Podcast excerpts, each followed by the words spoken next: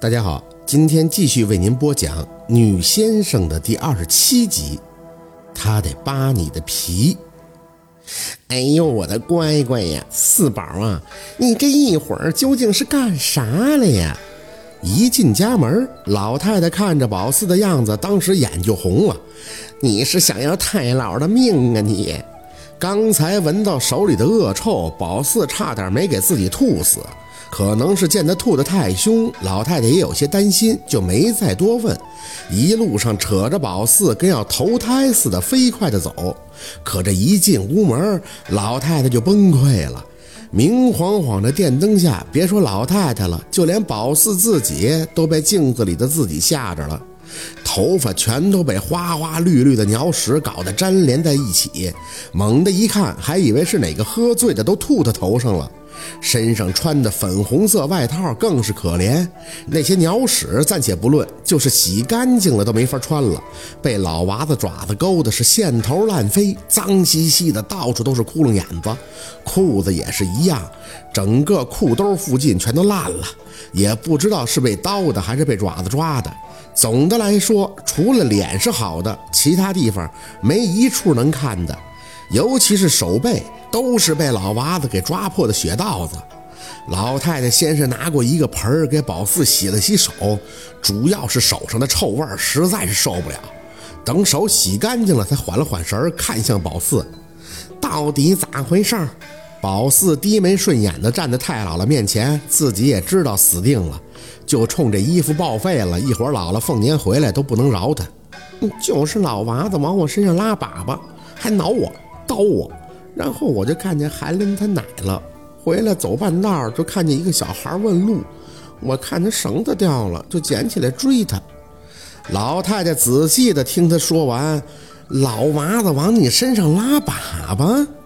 宝四点点头，姥姥让小卖店那放鞭炮吓走老娃子，然后老娃子就奔我来了。你周围当时没别人？没有。他们都在小卖店了，我还看见韩林他奶了。他奶说：“他奶，他什么奶？他奶？你是撞邪了你？”老太太好像什么都懂了。我明白了，肯定是这帮老娃子给你冲的了。那玩意儿阴重，这帮死鸟无端端的还欺负上小孩了。太老，韩林他奶是鬼呀？那那小孩呢？是鬼不？我有点吐难受了。行了，别说那些晦气的了。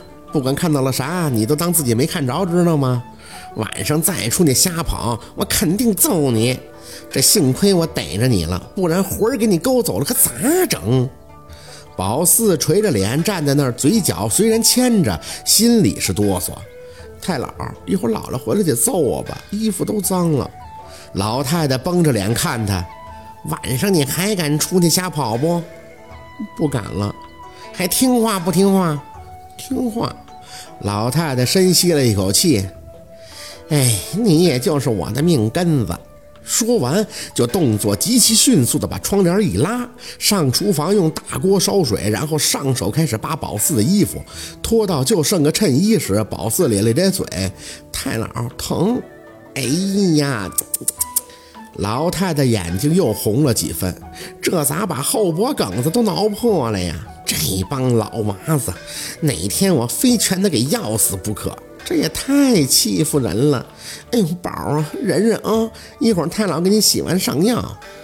宝四点头应着，看着太姥姥又拿出两个大盆放在地上，然后就开始从大锅里舀水，把大盆里装的差不多了，二话不说就把他最后的衣服给扒了，摁了进去。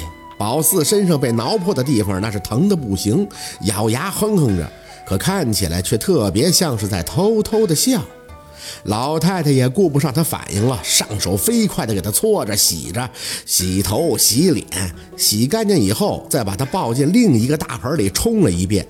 待宝四彻底清爽了，老太太直接让他钻进被窝里。四宝，别出来啊！一会儿你姥回来了，你就装睡，不然他得扒你的屁。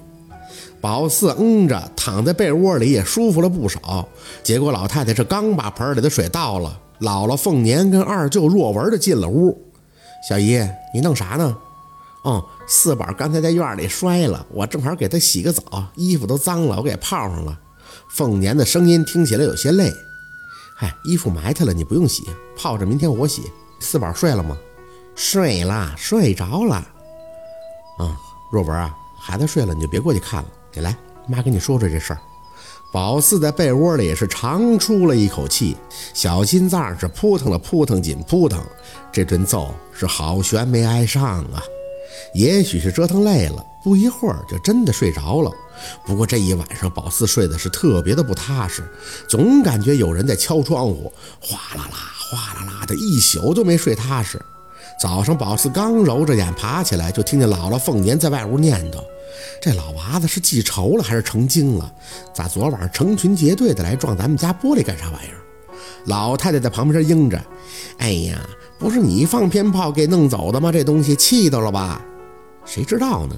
等明月把杆子立起来就好了。咱们也没那么多讲究。谁知道这老娃子怎么还那么厉害上？”宝四听着他们聊天的声音，自顾自穿好太姥姥给他准备的衣服。还行，现在天儿还没太暖和，穿的也挺多。挠出来的道子，除了手背上的，别的地儿也看不出来。四宝啊，你起来没呀？吃饭啦！宝四哦了一声，下地穿上鞋洗脸，刚擦干净，就听见院里的金刚是又叫上了：“哭！你给我哭什么哭？”那明月的声音伴着金刚的吼叫在院里响起。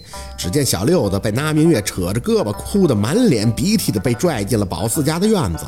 今天你要是不给我说清楚，我腿给你打折了。哟，明月，这怎么了？咋孩子哭成这样啊？那明月的眼睛也是红肿的，听着凤年的话，在屋门口把手一松，通的一脚就踹在小六子屁股上。我打的是轻的了。小六子捂着屁股坐在地上，哇哇的大哭，裂开的上嘴唇能让人清楚的看到他的嗓子眼儿。老太太一脸心疼的扶起六子，哎呦，哪能这么打呀？给打坏了呢，犯啥错了呀？这是。那明月也是满脸的委屈，姨姥大姨，我真是不知道自己做了什么孽，你们看看，看看这是啥？说着，另一只手直接抬起一根长锯条。俺家那杆子就是被这玩意儿给锯断的。凤年愣了一下，指了指六子：“不会是小六干的？这这孩这孩子没那么淘吧？你问问他，到底咋回事？”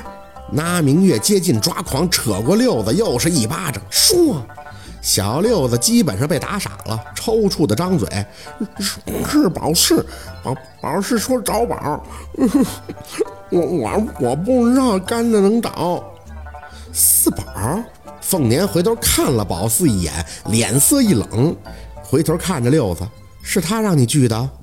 六子点头，嗯，就我俩玩，他说找宝有宝。那明月也哭了，薛大姨，您听到没呀？要不是我昨晚在墙根底下找的这根锯条，这孩子还不说呢，我还以为是我干了啥坏事要遭天谴了呢。这孩子是没事就去锯呀？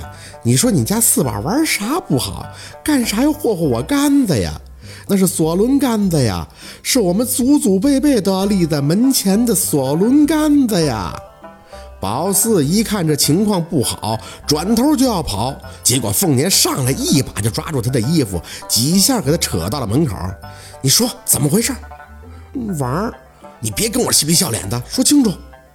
宝四抬眼看着姥姥，找宝啊！啪！小宝四眼前当时就黑了。薛凤年，你别打孩子脸呀，孩子要打傻的呀！说怎么回事？你干啥要锯人家杆子？找宝啊！啪！宝四的另一面脸瞬间也没知觉了，眼前是彻底看不着了。薛凤年，你还敢打？我跟你！拼了！好，今天的故事就到这里了，感谢您的收听。喜欢听白好故事更加精彩，我们明天见。